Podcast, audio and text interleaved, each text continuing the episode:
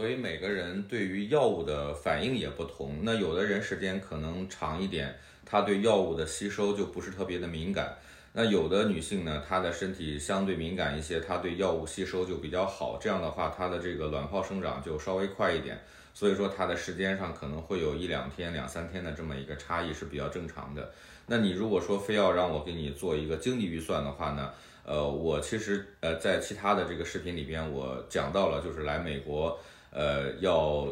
做怎样的一个经济安排，就是你选择什么样的一个吃住的一个环境，呃一个方式，呃这个会有一些呃很大的差异。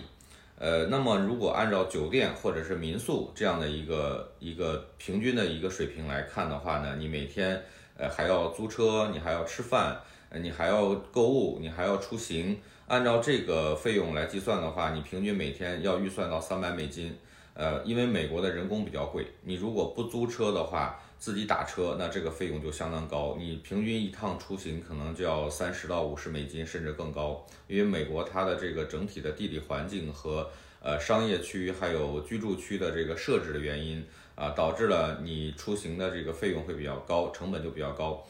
呃，那你加上这个机票，呃，再加上你在这边的，就是不算你。购物啊，就是正常的机票和吃住行这样一些费用的话呢，呃，加上医疗费，加上生活费，呃，我建议你最少要把生活费控制在六千到八千美金。那么再加上前面的这个讲讲到的医疗费一万五到两两万美金，呃，那你至少要准备三万美金的这样的一个呃预算，然后会比较充裕一些。